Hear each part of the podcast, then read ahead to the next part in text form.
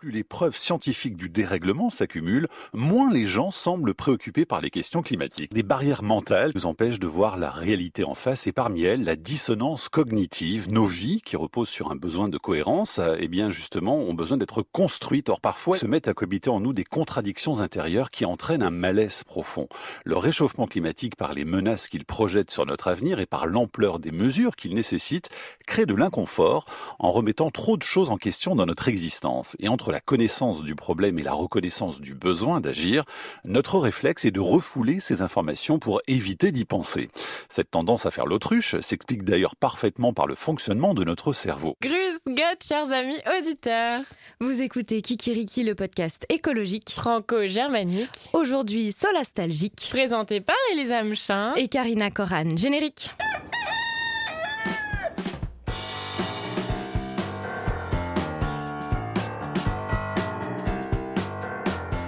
Fais le, le décompte.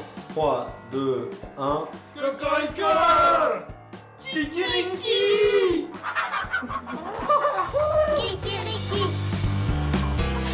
Faire l'autruche, c'est un peu euh, le thème de cette émission. C'est une solution pour ne pas voir euh, l'état général de la planète se dégrader ou à notre minuscule échelle pour ne pas euh, dire que vous êtes en train d'écouter la dernière, la der des der. Alors, est-ce que travailler sur les questions environnementales déprime? Pourquoi, face à l'urgence climatique, nous réagissons si peu? Ce sont des questions que nous poserons à la belle brochette d'invités de luxe que nous recevons aujourd'hui. On s'est bien entouré pour cette toute dernière émission de Kikiriki. Bonjour à tous, merci d'écouter Kikiriki en ce mois de et salut Karina. Salut Elise. Et oui, après vous avoir parlé pendant trois ans de l'état de plus en plus désastreux de la planète, on s'est dit qu'on aurait bien besoin d'une thérapie de groupe pour euh, la toute dernière.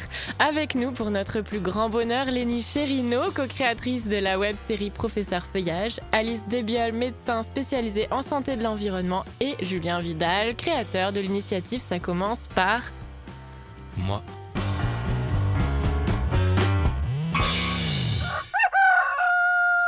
Qu'on va faire, docteur? On va faire un câlin. Hein? Oui, un câlin. Et maintenant, on fait le chat. Vous êtes sûr? Oui, faites le chat. Miaou. Oui, encore. Miaou. Oui. Vous en pensez quoi, docteur? Docteur Pépine. Miaou. Oui. Miaou. Oh, c'est mignon. Vous notez tout ce que je dis? Ah non, moi je dessine des bites. Oh, écoute. Mais elle est partie Mais arrête de chialer Je comprends pas quand tu fais ça Parce que moi, je voulais pas être psy à la base. C'est mon père qui m'a forcé. Ça a toujours été mon père, mon père, mon père. Vous en pensez quoi? Je pense qu'il y a un malentendu, là. Hmm? Je viens de foutre rien, moi. C'était euh, le palmacho qui s'est transformé en, psychologue. Alors, on commence, Elise, avec tes actualités vertes, comme d'habitude. Et l'actu du mois, bien sûr, ce sont les élections européennes. Oui, on fait un petit panel euh, rapide des partis écolos en France. L'écologie euh, s'est invitée dans la campagne. Tous les partis ont bien compris qu'il fallait désormais en parler, l'intégrer pour récupérer des votes, et notamment ceux de la jeunesse. Alors, ça n'a pas été suffisant pour euh, voler les votes, puisque c'est bel et bien Europe Écologie Les Verts qui s'est hissé sur la troisième marche du podium. Euh, le parti est même le premier pour les 18-34 ans. En Allemagne, les Verts Die Grüne arrivent en deuxième place avec plus de 20% des voix. Et au total, au Parlement européen, le groupe Vert ALE repart avec 67 sièges. Il en avait depuis 2014 52. Merci Élise. Et Agathe Robinet, Fanny Rousseau-Simon de l'association En forme de poire, avec leur bienveillance habituelle, ont décidé de nous réconforter en choisissant de nous raconter une histoire qui nous parle de la nature et de l'espoir. On les écoute. Le hêtre penche ses fraîches branches vers le rivage, tandis que les vagues chantent doucement.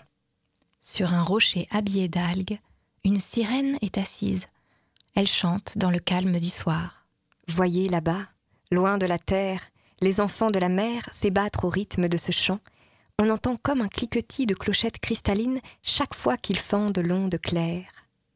La sirène peigne ses longs cheveux. Comme des gouttes d'eau, des perles en tombent à profusion.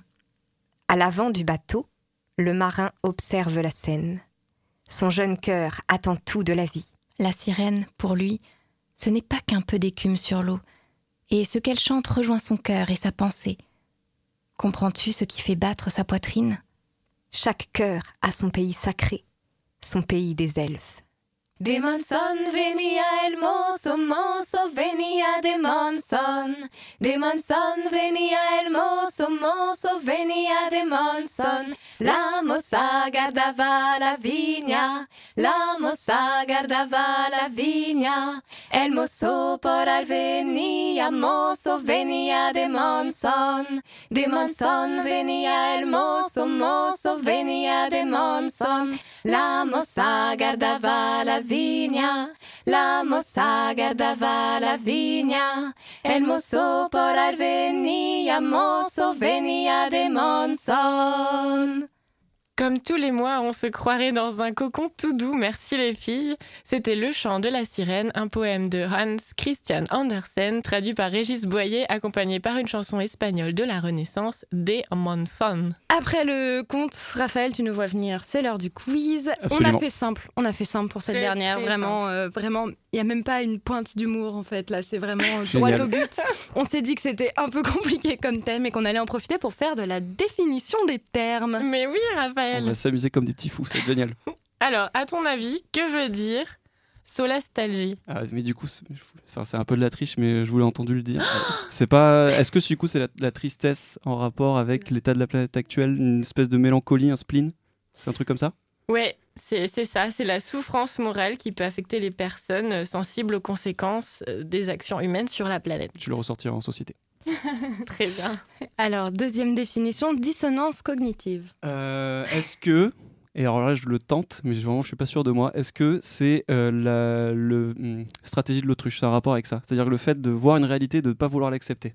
Il y a un peu ça, c'est c'est des contradictions internes qu'on vit par exemple quand il y a un décalage entre nos actions et nos valeurs. Et du coup, l'autruche, c'est un peu une solution. euh, Par rapport à ça, Ouais, Mm. j'étais c'est pas ça. trop loin. C'est-à-dire si C'est par exemple tu aimes prendre l'avion, mais que tu sais que c'est mauvais pour la planète, tu trouves, euh, tu dis oui, mais mon voisin Ah il oui, oui, prend tu- beaucoup plus l'avion que moi. Oui, tu et- marchandes avec toi-même, quoi. Ouais, c'est un peu ça. c'est- J'aime beaucoup cette définition. Tu marchandes avec toi-même.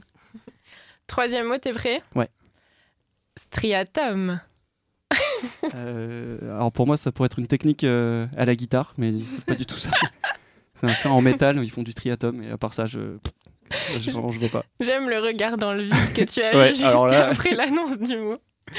Alors, on est plutôt sur une partie du corps. Donc, c'est euh, une structure nerveuse dans ton cerveau qui produit notamment la dopamine quand, pour te récompenser. Alors, quel score on lui donne à Raphaël Ouais, Franchement, deux deux, sur et trois, demi, deux et demi. Deux et demi, ok, ça me va. Moi, je te Ouais. donnerais même 3 parce que c'est la dernière et que t'as raté tous les autres quiz. Yes Yes, j'adore, je suis trop content alors. Trop bien. La justification est pas très sympa. Et Elle a quand même dit parce que t'as raté tous les autres quiz. C'est pas grave, ça me va. Mais bravo, Je bravo. retiens que j'ai gagné ce quiz, donc je. Bravo, te- toutes mes félicitations. Je pense qu'on peut donc euh, entamer euh, notre thérapie de groupe, Karine. Oui, bienvenue à notre première réunion des environnementalistes anonymes. Euh, nous sommes à votre écoute. Vous êtes dans un espace de sécurité et de confiance. Installez-vous confortablement dans les sofas mis à votre disposition pour l'occasion. Peut-être euh, peut-on commencer par se présenter et dire pourquoi on est là aujourd'hui. Julien? Bonjour, moi c'est Julien. Bonjour Julien. Je suis là parce qu'on m'a invité. J'ai aucune idée de- du thème de l'émission. Je sais pas du tout ce que je fais là, honnêtement. Merci Julien. C'était pas une bonne idée de commencer par toi, on aurait dû s'en douter. Lénie. Bonjour, je m'appelle Lénie, enchantée. Bonjour, Lénie. Bonjour, merci. Ah, voilà, j'ai essayé euh, de faire une cure euh, pour ne plus être euh, dans l'éco-anxiété, la solastalgie, mais j'ai rechuté. Alors je suis revenue vous voir du coup. Bienvenue Lénie. Merci. Alice, tu nous sers de... De thérapeute. Voilà. Exactement. Pour vous écouter tous les deux, analyser vos symptômes. Alice Desbiol, médecin spécialisée en santé environnementale et créatrice de la chaîne YouTube Le Stéto d'Alice, est à, est à nos côtés. Bonjour. Bonjour. Euh, Est-ce que vous pouvez tous les deux nous dire si vous ressentez euh, la, la solastalgie et quand est-ce que ça vous prend? Euh, pour ma part, il m'arrive assez régulièrement de- de- d'être face à des réalités vues, étant donné que donc euh, sur la chaîne Professeur Feuillage avec Mathieu Duméry, on traite de thématiques écologiques euh, à grand renfort d'humour, mais en tout cas, on investigue beaucoup sur les sujets qu'on traite et on est euh, bah, dans le somme hein, de la réalité de la vie, de, euh, notions d'effondrement, de collapsologie, du dérèglement climatique, de toutes ces notions. Et c'est parfois un peu prégnant, c'est un, peu parfois difficile de savoir euh, justement s'extraire de, euh, de, toute cette euh, noirceur, enfin en tout cas de ne pas l'interpréter que comme de la noirceur justement. Et donc voilà, je, suis constamment en chemin pour trouver des outils pour essayer de, de, mieux gérer toutes ces émotions qui vont de la, de la tristesse à la colère, en passant parfois par la honte, la culpabilité, des sentiments de contradiction. Donc voilà, tout simplement. Et Julien, toi qui parais toujours très optimiste et toujours très joyeux. Est-ce que ça t'arrive parfois euh, aussi de, perdre espoir, de penser à l'état de la planète et d'être triste? Je séparerais la, perte de l'espoir de, mon bonheur. Et euh, encore plus, je séparerais euh, l'état de la planète de, du bonheur de, ses habitants. Pourquoi je dis ça? Parce que j'ai eu l'occasion de vivre pendant longtemps dans des pays euh, qui, eux, ont largement dépassé le stade de l'effondrement dont on entend beaucoup parler en France, en Colombie sans doute, à Bogota, dans les quartiers des bidonvilles de Bogota, mais encore plus en, aux Philippines, où là-bas, les gens connaissent tous une personne qui est morte à cause d'un typhon. Ont, un moment ou un autre dû reconstruire tout ou partie de leur maison à cause des dérèglements climatiques là-bas qui sont très forts, qui sont, qui sont très présents dans leur quotidien. Euh, et, pourtant, face à tous ces, pressions naturelles et écosystémiques qui sont hyper fortes, des, montagnes de déchets, des conditions qui sont dures à des années-lumière de ce qu'on vit, euh, ça ne veut pas dire que là-bas, ils ne touchent pas du doigt le bonheur, sans doute de manière beaucoup plus frappante, directe que chez nous c'est tellement injuste, nous, de continuer à, surconsommer, gâcher, jeter, sans en plus en tirer vraiment profit. C'est ça qui est terrible. Si en France, on avait, dit, OK, on a tout niqué, mais c'est un super kiff et tous les Français sont hyper heureux. Mais même pas. On est de plus en plus dans un pays de plus en plus inégalitaire, le plus pessimiste au monde, où euh, il y a 10 millions de personnes qui vivent en dessous du seuil de pauvreté. Mais qu'est-ce qu'on fout, quoi? C'est cinglé, on est cinglé. Donc je vois pas le. En tout cas, j'ai l'impression qu'il n'y a pas un lien entre euh, l'état de la planète et notre euh, état de bonheur. Par contre, euh, là où j'ai un peu plus de mal de temps en temps, c'est Edin à réussir à me dire, mais en fait, quelle est ma place par rapport à ça et quel est mon pouvoir dans l'inversement ou non euh, bah, de cette tendance de la société, la société occidentale dans laquelle on va. Est-ce que finalement moi, avec mes tout petits bras, je peux pas me dire aussi que bah, je peux pas faire tant que ça et qu'il faut l'accepter?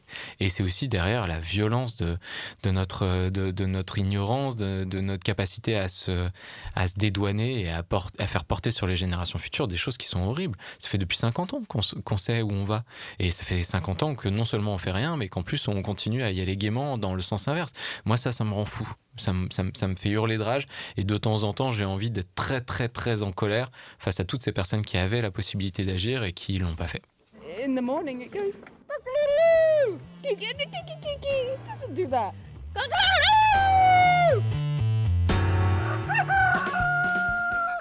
Et toi, Alice, qu'est-ce qui t'a poussé à t'intéresser euh, à la solastalgie? Alors bah déjà de par mon travail, comme euh, je travaille beaucoup sur les questions euh, de santé euh, environnementale, je voulais explorer un petit peu le volet, on va dire, plus de la santé mentale.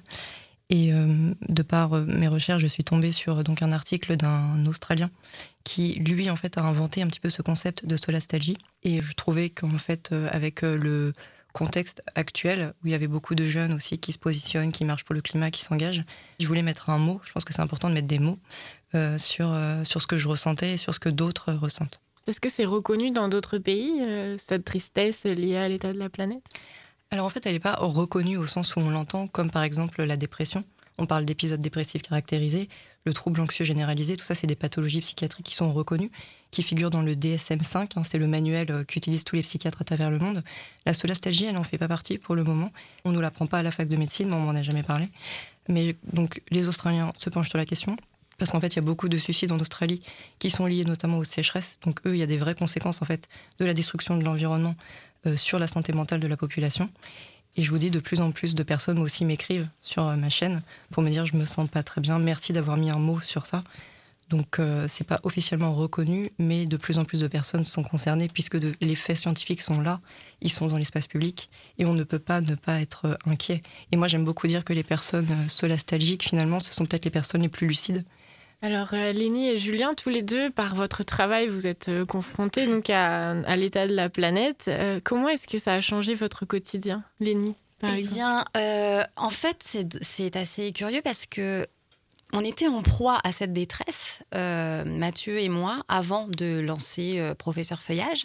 Et c'est précisément parce qu'on était en face de cette détresse et qu'on a décidé de lancer cette série humoristique euh, sur l'écologie.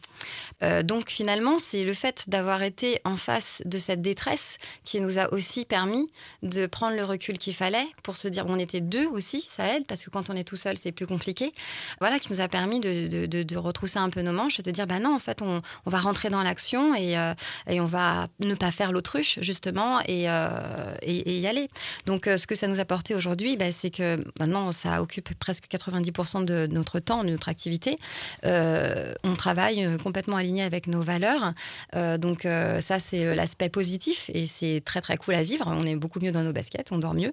en revanche, on est tout le temps exposé aux bad news, on est tout le temps exposé du coup aux, voilà, aux trucs qui vont pas et ça c'est parfois un peu compliqué à gérer. Finalement, ça agit un peu comme un moteur aussi pour vous. Ouais. En fait, euh, pour ma part, j'ai deux façons de, me défendre contre ces états qui peuvent parfois euh, m'assaillir. Euh, soit j'ai une réaction primaire qui est de l'ordre de la fuite et de, du syndrome de l'autruche c'est vraiment euh, cette, euh, sensation que pour rester ancré, il faut que je me protège. Et du coup, j'ai une tendance à me couper vraiment du monde, à ne pas écouter les actualités, parce que euh, je suis vraiment très sensible à tout ça. Et ça m'oppresse tellement qu'à un moment donné, je me retrouve en inertie et je n'arrive plus à penser, en fait. Je n'arrive plus à avoir un, sens critique sur les choses. Je me sens vraiment sclérosée quoi, par, par l'angoisse, ça peut m'arriver. et pour faire face d'une manière plus durable, j'ai une deuxième euh, solution qui demande de se poser un peu plus, d'être plus dans, ce, dans, la, lenteur, dans sortir un petit peu, de s'extraire un petit peu de ce rythme frénétique que la société a tendance à nous imposer. Et c'est euh, de, de, regarder en face toutes ces, toutes ces émotions et de, de, vérifier ce que ça peut raconter sur soi.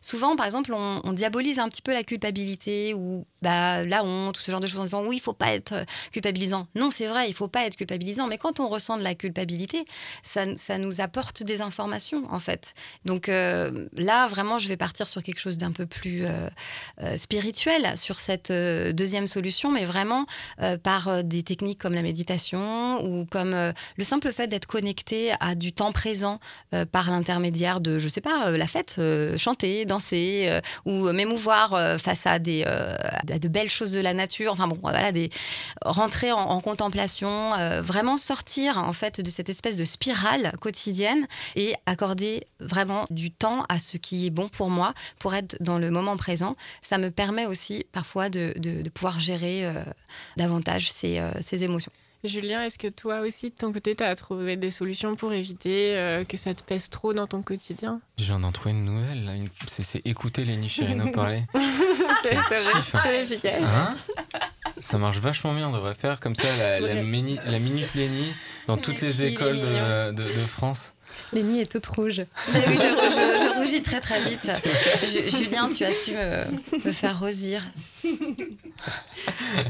et avant de trouver cette solution, les autres et, les autres, euh, je, pense, je peux pas m'empêcher de penser à mes parents. Je sais pas si vous avez vu les mêmes ou les grands-parents qui euh, pensent à toujours demain avec cette impression que demain ça allait toujours être mieux et que demain on aurait le temps et la retraite et, avoir euh, l'occasion de payer euh, des bonnes études à nos enfants et, et que en fait l'époque des générations d'avant c'était se projeter dans un futur qui paraissait toujours meilleur, infini et j'ai pas l'impression que ça les a rendus particulièrement heureux le fait d'avoir aucun obstacle, aucun, aucune barrière ou peut-être même une sensation plus définie du présent.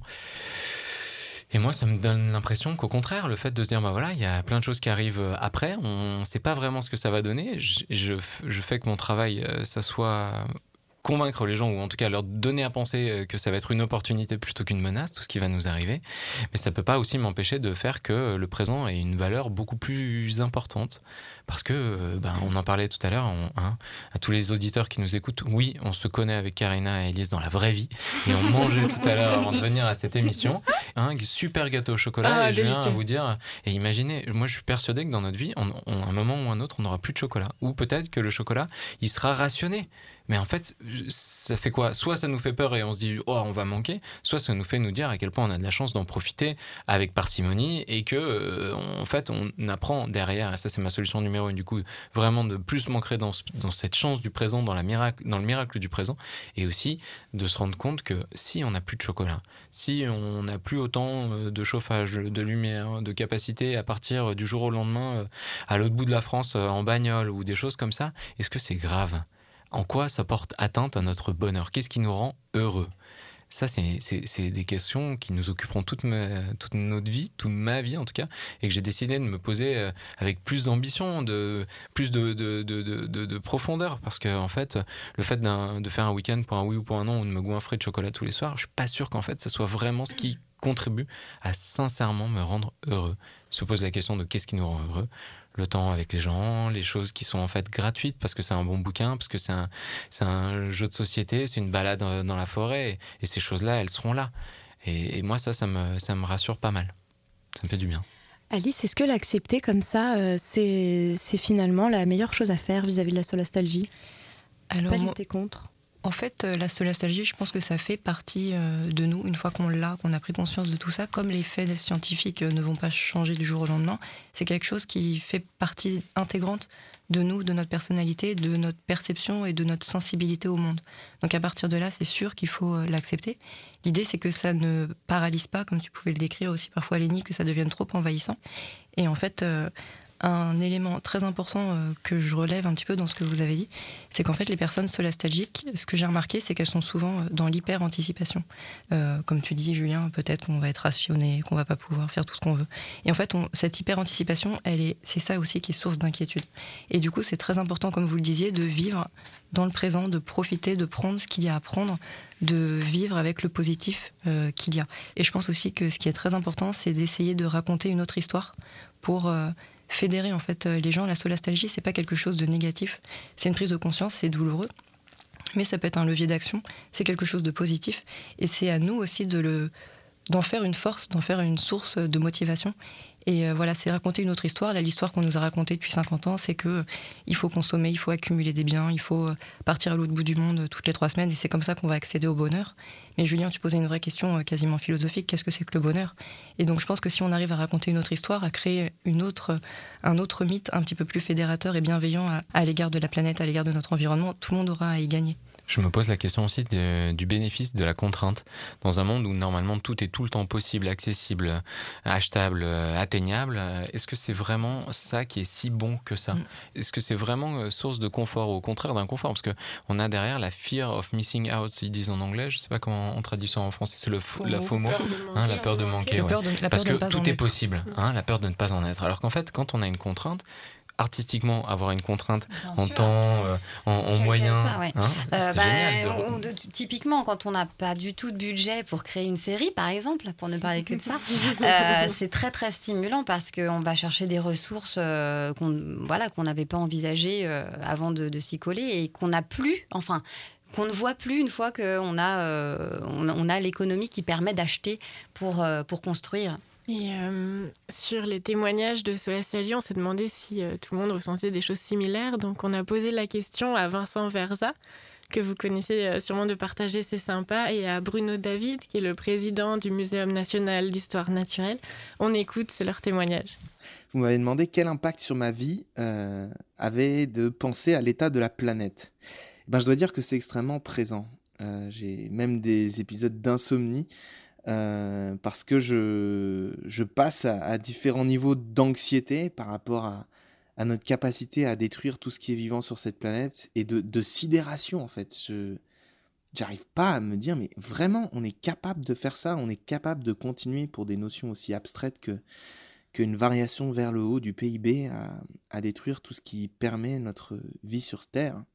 Évidemment beaucoup de colère, euh, quand je vois des personnes qui savent et qui ne font rien et qui refusent d'agir ou qui, qui nous disent de nous apaiser.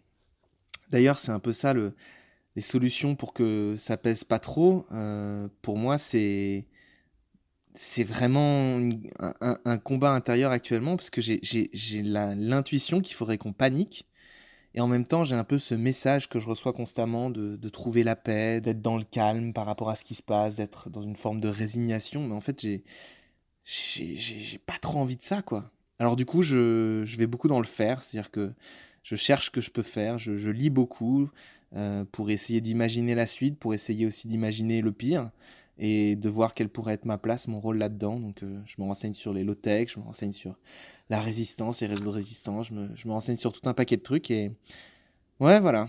C'est vraiment pas encore tranché cette question de comment vivre face à l'état de la planète. Pour moi, c'est presque un combat tous les jours, c'est un processus en fait.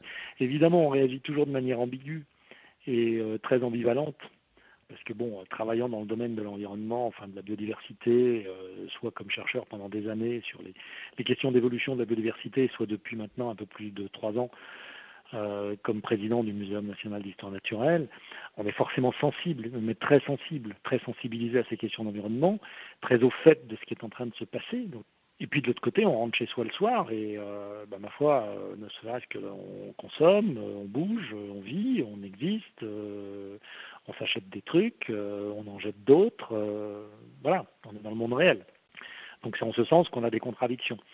Donc pour supporter ces contradictions, on a tendance à, faire un petit peu l'autruche quand même et à dire bon ben voilà, c'est très important toutes les questions environnementales, mais euh, je ne vais pas m'empêcher de vivre et c'est pas ça qui me donne des insomnies au quotidien. Si, je vous disais ça, ça serait ça serait mentir. Mais sinon je serais en dépression profonde d'ailleurs. Donc on essaye de se donner une bonne conscience à travers un certain nombre de gestes qu'on peut faire et je pense qu'il faut les faire d'ailleurs. Mais au-delà de ça, on n'est pas parfait.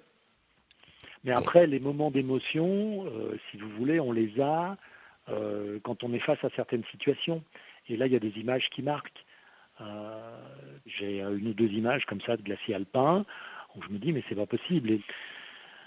Ça m'effraie un peu. Je me dis qu'on est vraiment en train de porter des atteintes qui sont très très longues à cicatriser. Ça m'effraie un peu, ça m'effraie pour, pour mes enfants, mes petits-enfants, en, disant mais dans quel monde vont-ils vivre? Et puis euh, en même temps, bon, bah, je, suis assez cynique parce que pour moi l'espèce humaine n'est pas au centre du monde comme biologiste. Et je me dis, bon, ben, une fois que l'espèce humaine aura disparu, ben, les choses vont retrouver un autre équilibre et euh, la, vie- la vie continuera. Je suis pas du tout inquiet pour la survie de la vie sur la planète, si vous voulez. Je suis un peu inquiet pour la survie de l'espèce humaine sur la planète. Et il y a aussi les personnes qui refusent de se laisser abattre et même d'y penser pour ne pas craquer. On écoute Jean-Pascal euh, Vanny-Percel, ancien vice-président du GIEC, interrogé sur le sujet dans la web-série Next. Je dis souvent que l'énergie que je pourrais passer, euh, que je pourrais perdre à me tordre les mains en me lamentant, euh, je pense qu'il vaut mieux l'utiliser, c'est une forme d'ailleurs d'efficacité énergétique, euh, à faire avancer les choses. Je me rends très vite compte que ça ne mène nulle part, que ça ne, que ça ne mène qu'à une impasse, une impasse de plus. D'habitude, je suis plutôt à, mettre des choses en mouvement, à inspirer des, des gens, des actions, euh, des réflexions, etc. Si moi j'arrête, parce que je suis découragé, ben, beaucoup de choses qui vont, euh, qui vont en pâtir. Donc je me dis, je ne peux pas. Je ne peux pas. Quelque part, je me l'interdis, oui. Euh, Julien, Lénie, Alice, est-ce que dans ce témoignage, il y a des choses qui vous ont particulièrement euh, parlé?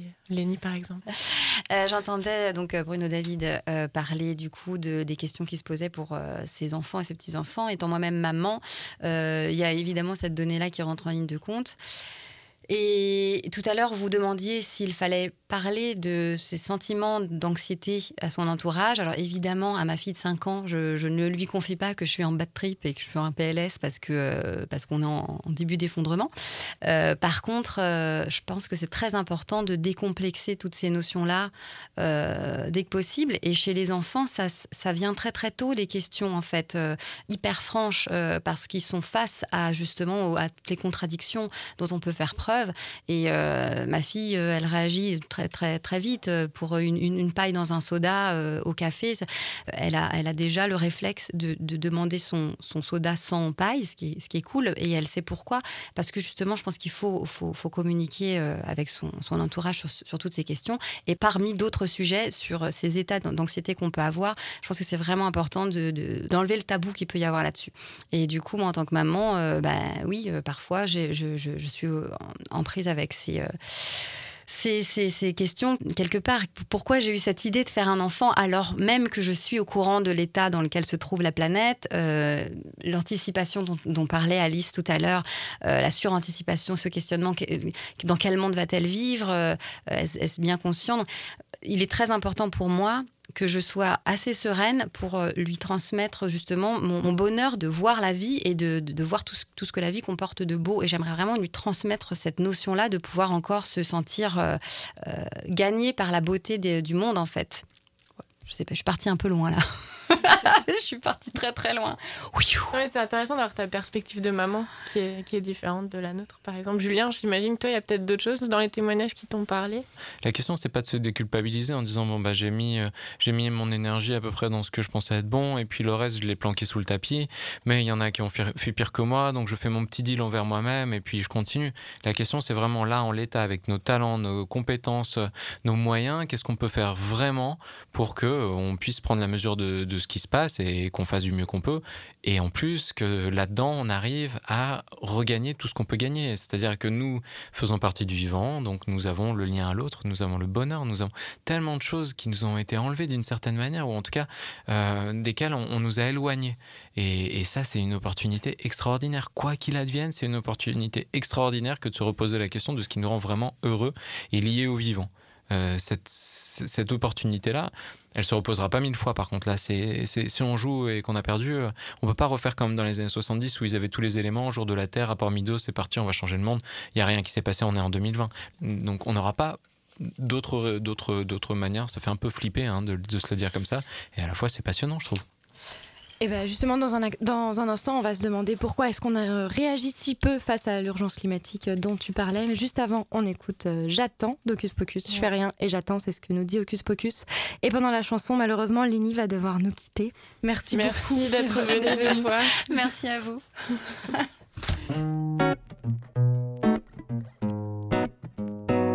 J'attends. J'attends que la marée noire monte, que les pluies soient assises, que le CO2 nous asphyxie quand la nuit s'épaissit. J'attends qu'il fasse chaud en hiver comme au mois d'août, que je sois allé sur terre comme un poisson dans le mazout. J'attends un peu plus d'électricité dans l'air, quitte à respirer de l'oxygène 100% nucléaire. J'attends que la ville soit clean, que les têtes s'inclinent et que le taxi monte sa clim. Patient, vivant sous perfus d'espoir. J'attends le déluge des soirs ou demain peut-être. En attendant, j'attends mon dîner crame avec un mal au crâne, une sale mine et plus doliprane. J'attends le bus de la volonté. J'ai pas de ticket, il me laisse pas monter. Je fume ma clope en attendant le cancer. Garde la patience, j'en ai un de plus savoir qu'en faire. J'attends. J'attends. J'attends. J'attends. J'attends. J'attends.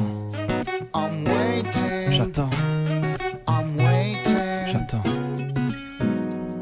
J'attends que la terre tourne pour en voir le côté sombre, côté son. J'attends pas pour leur beauté le fion seulement. Puis un moment, j'attends que personne ne trouve plus ça triste de voir un SDF qui crève dans sa piste. Développé et paraît-il civilisé, mais on attend que l'extrême passe pour se mobiliser. J'attends tout des autres et eux attendent tout des autres. Ceux-ci même qui attendent tout de moi. J'attends cette émission c'est le dernier qui tient sur le bout de bois. Même si je sais que dedans se fout de moi. Début septembre, j'attends le 11 pour le nouvel épisode. Et pour ce que je pense, j'attends qu'on m'emprisonne. Pour ce que je dis, j'attends la chaise. Et pour ce que je fais, pas de malaise. Puisque je fais rien et. J'attends. J'attends. J'attends.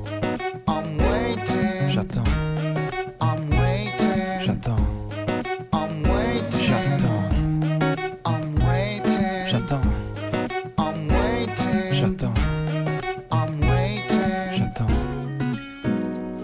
J'attends que mes proches meurent pour leur dire je vous aime fort. Et j'attends que là-haut, on me réserve le même sort. J'attends en regardant ces vieux séniles gouverner. Je les écoute sans jamais me sentir concerné. J'aimerais stopper l'attente, mais je reste hyper zen. J'attends qu'ils s'étouffent en bouffant leur bretzel. Je né bling bling collal, les dreadzel. Égoïste, je suis pas là pour ceux qui voudraient de l'aide. J'attends que ma main se toute seule. Juste un instant de doute, j'attends. Dernier moment pour réagir, j'attends de toucher le fond pour quitter le navire. J'attends. J'attends. J'attends. J'attends.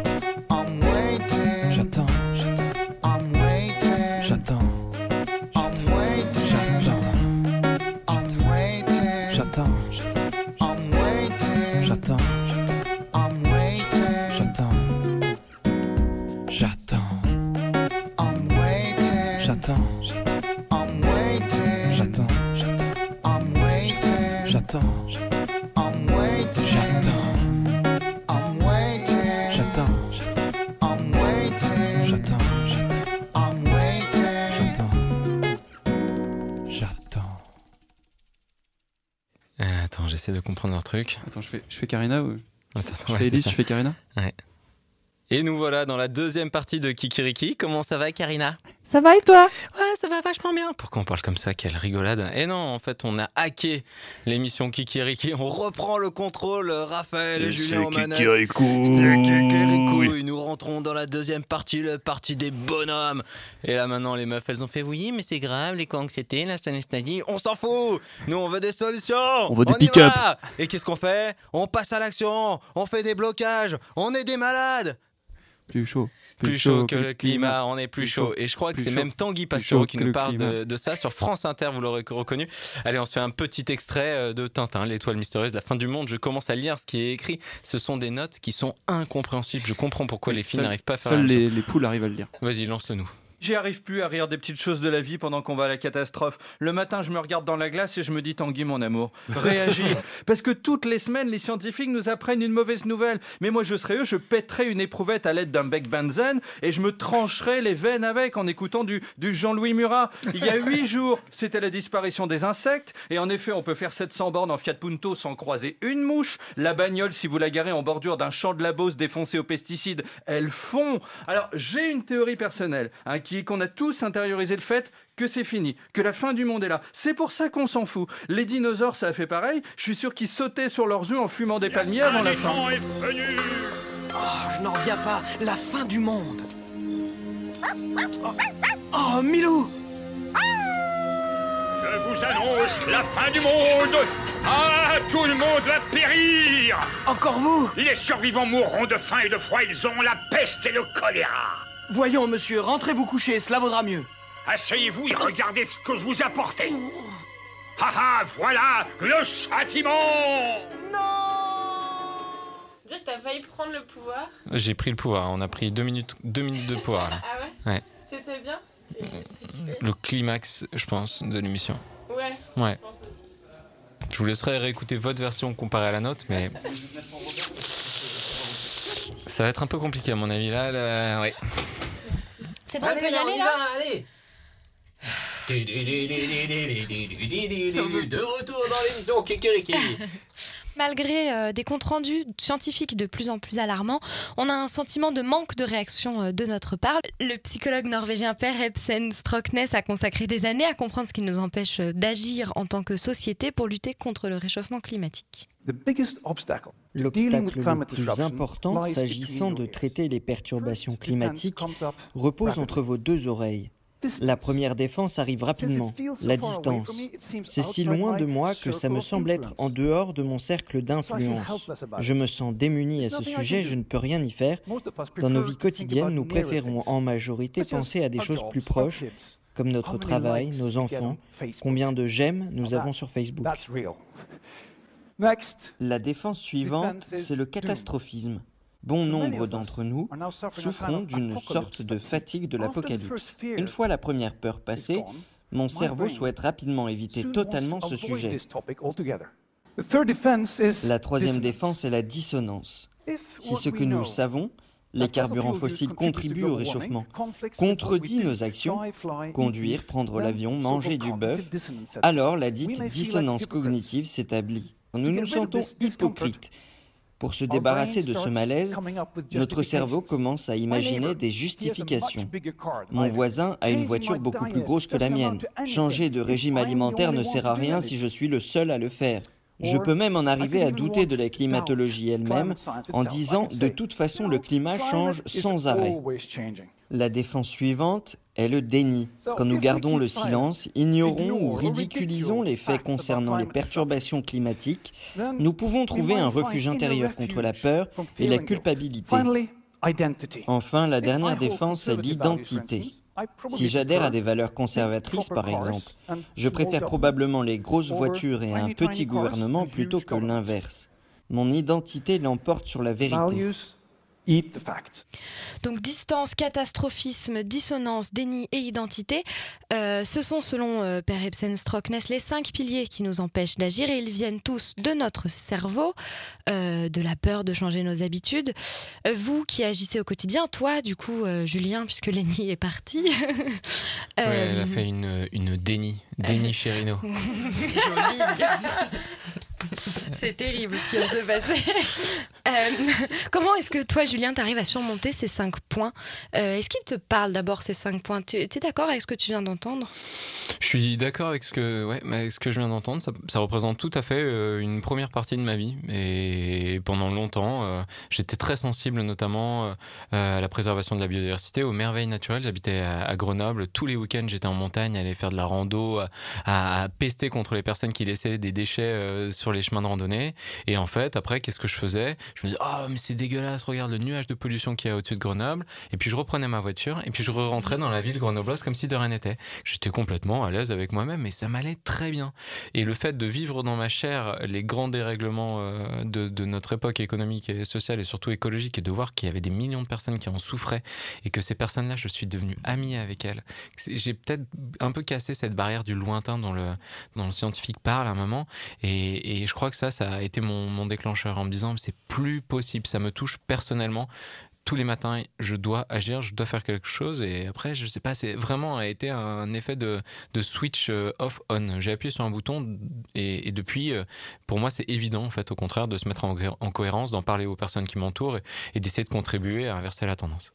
Et justement, il reprend ensuite, plus tard dans la vidéo, ces cinq points, il les inverse et il commence justement par euh, rendre la distance lointaine, la rendre mmh. proche de nous. Et c'est d'ailleurs peut-être notre chance, hein, euh, étant donné que les dérèglements climatiques arrivent et les, la crise climatique arrive chez nous, pays, dans, les pays occidentalisés, on va sentir de plus en plus dans notre chair la chaleur qui monte. Euh, on a commencé à avoir des, cyclones qui allaient rejoindre les côtes euh, atlantiques euh, en France. Je pense que ça, ça va nous, nous faire un peu l'effet enfant qui se brûle la main contre le four et qui se dit waouh, en fait, c'est grave et il faut que j'agisse.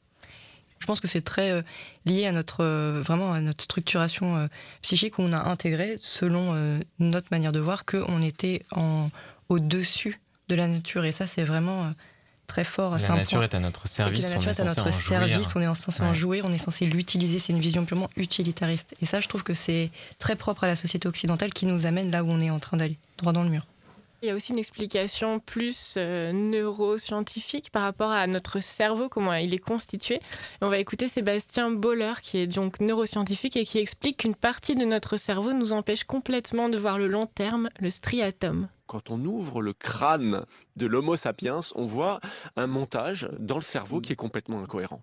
Voilà, c'est-à-dire que vous avez une partie qui crée de l'intelligence, qui s'appelle le cortex, hein, qui, a, beaucoup évolué au cours de l'évolution récente de l'humanité, mais nos désirs profonds, ils viennent d'une autre partie de notre cerveau qui est beaucoup plus profondément enfoui, qu'on appelle le striatum, et lui, bah, il réfléchit pas du tout à l'avenir, il cherche à poursuivre des objectifs de pur plaisir dans l'instant. Cette lutte entre le striatum et le cortex, ça permet de comprendre pourquoi nous n'arrivons pas à nous projeter à long terme pour euh, limiter le réchauffement climatique et que nous préférons consommer là, tout de suite, maintenant.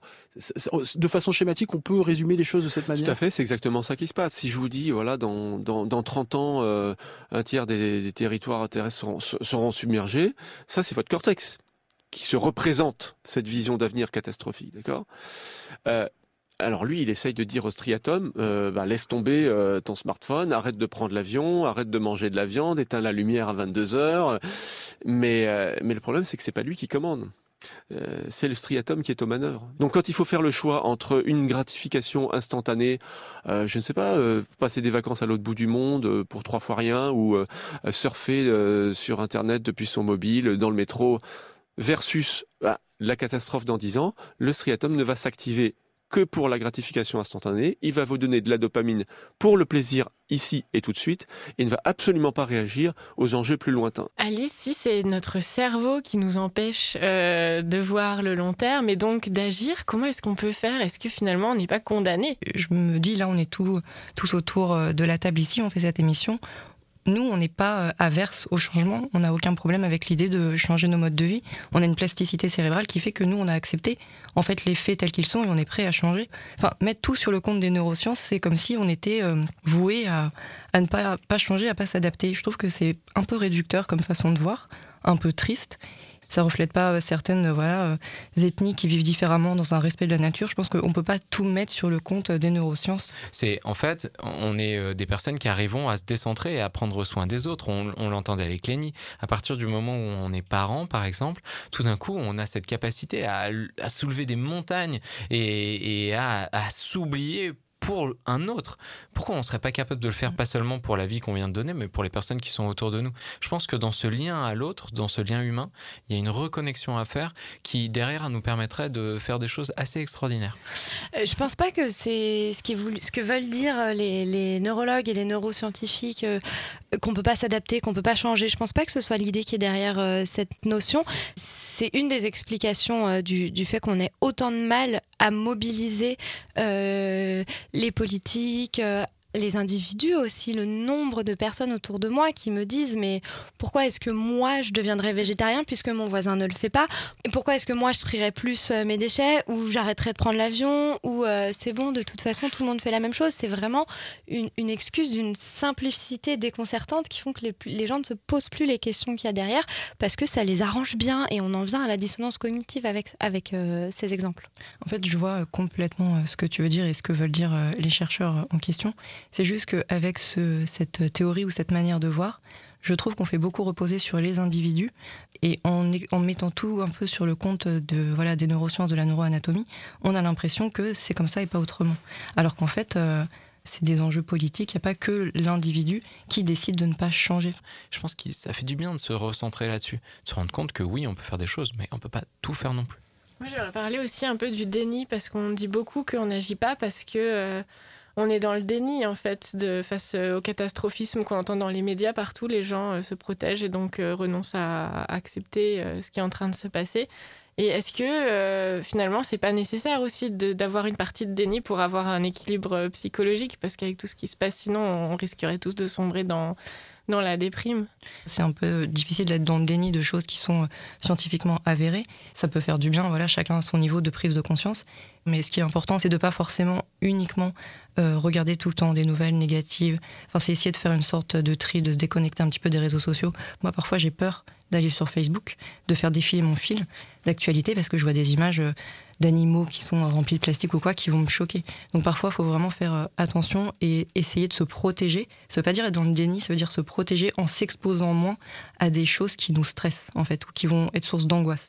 Et si pour se remonter un peu le moral, on écoutait de la bonne musique bien joyeuse, bien cliché, bien allemande Roy Black et Anita, schön ist es auf der Welt zu sein. C'est beau d'être sur Terre. Merci Julien et Alice, restez avec nous.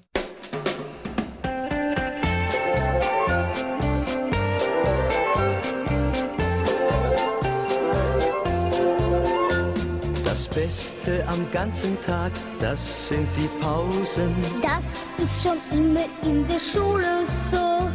Das Schönste im ganzen Jahr, das sind die Ferien. Dann ist sogar auch unsere Lehre froh. Dann kann man endlich tun und lassen, was man selber will. Dann sind wir frei und keiner sagt mir, du sei still. Das Schönste im Leben ist die Freiheit, denn dann sagen wir, schön ist es auf der Welt zu sein, sagt die Biene zu dem Stachelschwein. Du und ich, wir stimmen ein, schön ist es auf der Welt zu sein.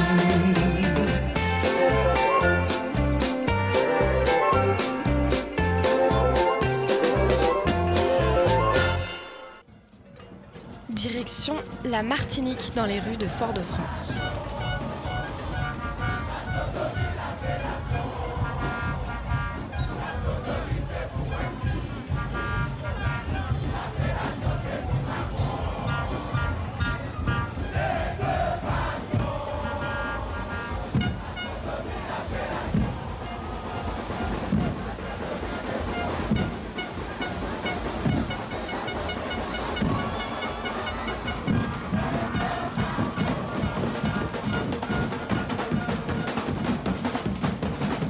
Merci Wilfried Labéjoff pour cette balade tout droit venue de Martinique. Qui fait quoi? Riki, bah. c'est- Rikiki, mais c'est chouette. Je vais bien, tout va bien, je suis gai, tout me plaît. Je ne vois pas pourquoi, pourquoi ça n'irait pas? Ouais.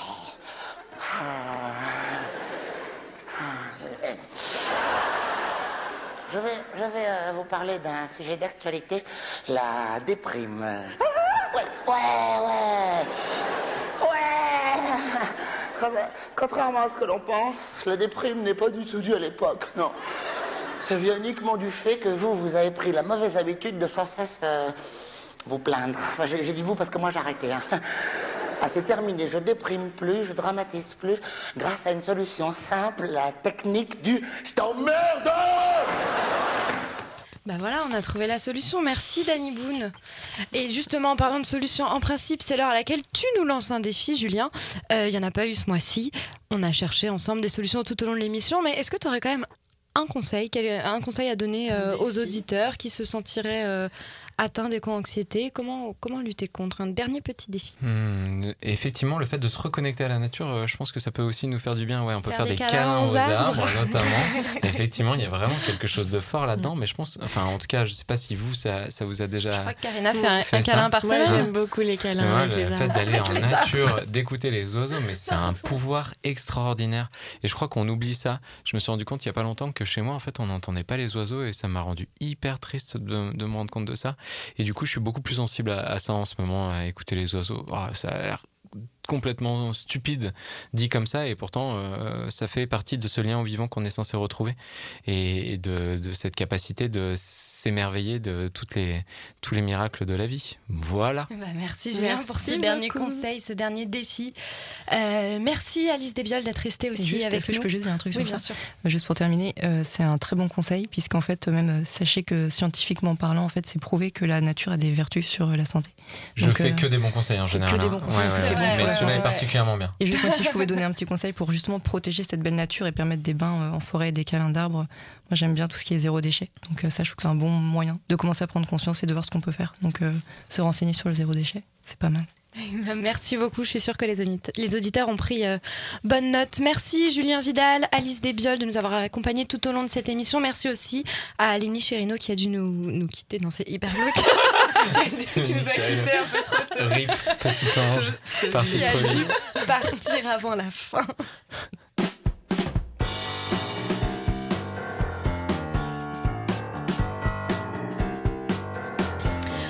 Et ce sont des remerciements un peu particuliers que nous nous devons de faire aujourd'hui parce que c'était la dernière émission de Kikiriki. Par manque de temps, par manque de moyens, nous rendons notre tablier légèrement atteint probablement d'éco-anxiété. Mais tellement heureuse aussi d'avoir passé ces trois belles années à partager avec vous nos deux passions, la radio et l'environnement. Alors un très très grand merci à tous ceux et toutes celles qui nous ont suivis, qui nous aident depuis le début de cette aventure euh, kikirikienne il y a maintenant trois ans. Euh, Gwenaëlle, Gwenaëlle Guillerme de Radio Clip qui a été la première à nous ouvrir la porte de son studio pour que nous puissions enregistrer nos émissions. Jet FM, première radio à nous diffuser et toutes celles qui ont suivi et qui nous font confiance, Radio BLV, Radio Verdon, C'est Rock, Canal B, Radio Calade, Radio Campus Toulouse. Radio Pulsar, Radio HDR, Radio Béton, Radio Balade, Radio Grésivaudan, Radio Méga et Vassivière. Merci beaucoup, j'espère qu'on n'en oublie aucune et on salue euh, tous les auditeurs qui nous écoutent via ces canaux. Et bien évidemment, on en a oublié une, Radio Rage, chez qui nous enregistrons depuis maintenant deux ans, et tout particulièrement à notre ingé son chouchou Raphaël Belon qui nous supporte euh, depuis tout ce temps, qui réalise nos émissions. Il a accepté aussi cette année de se faire maltraiter dans le quiz. Merci Raphaël. Et puis merci à tous ceux qui font cette émission avec nous, à Julien Vidal qui est là devant nous et dont le téléphone est en train de sonner car il doit partir, qui nous lance chaque mois des défis. Merci à Agathe, à Fanny pour leur magnifique compte. Clémence et Justus qui nous aident à choisir les musiques et tous nos poulets voyageurs qui nous ramènent du son de leur voyage pour nos balades sonores. Wilfried Labjoff ce mois-ci, à toutes nos voix qui ont patiemment doublé des heures d'interview en allemand, particulièrement Johannes Bauer et Louis Belin que vous entendez presque tous les mois et aujourd'hui encore. Et je crois qu'on a fait le tour. On a fait le tour. Merci à tous pour ces trois années, ces trois années de joie, d'écologie, de germanie et de blagues sur les poules. On vous aime très fort, vous allez grandement nous manquer. Et puis bah pour la dernière fois, euh, Karina, On l'a fait ensemble? Vas-y. Ce magazine environnement A été réalisé avec, de l'électricité renouvelable à pied, à vélo et en transport en commun. Les journalistes ont été nourris localement, sans colorants, pesticides ni conservateurs. Salut, à, tous.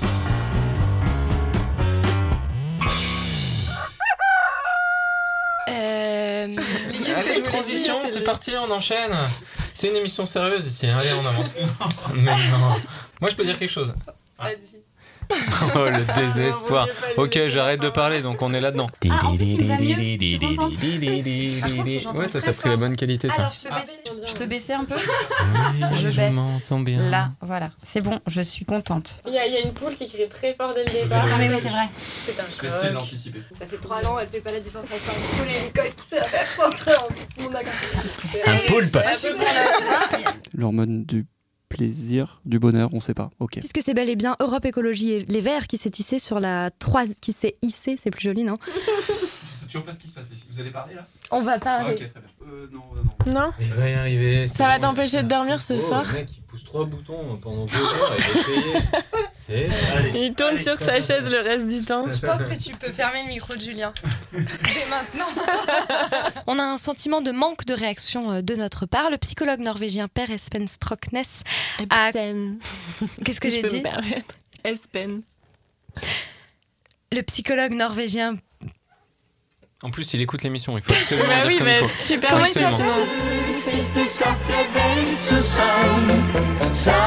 Merci euh, Julien et Alice, restez avec nous. Je vais le redire. On est d'accord.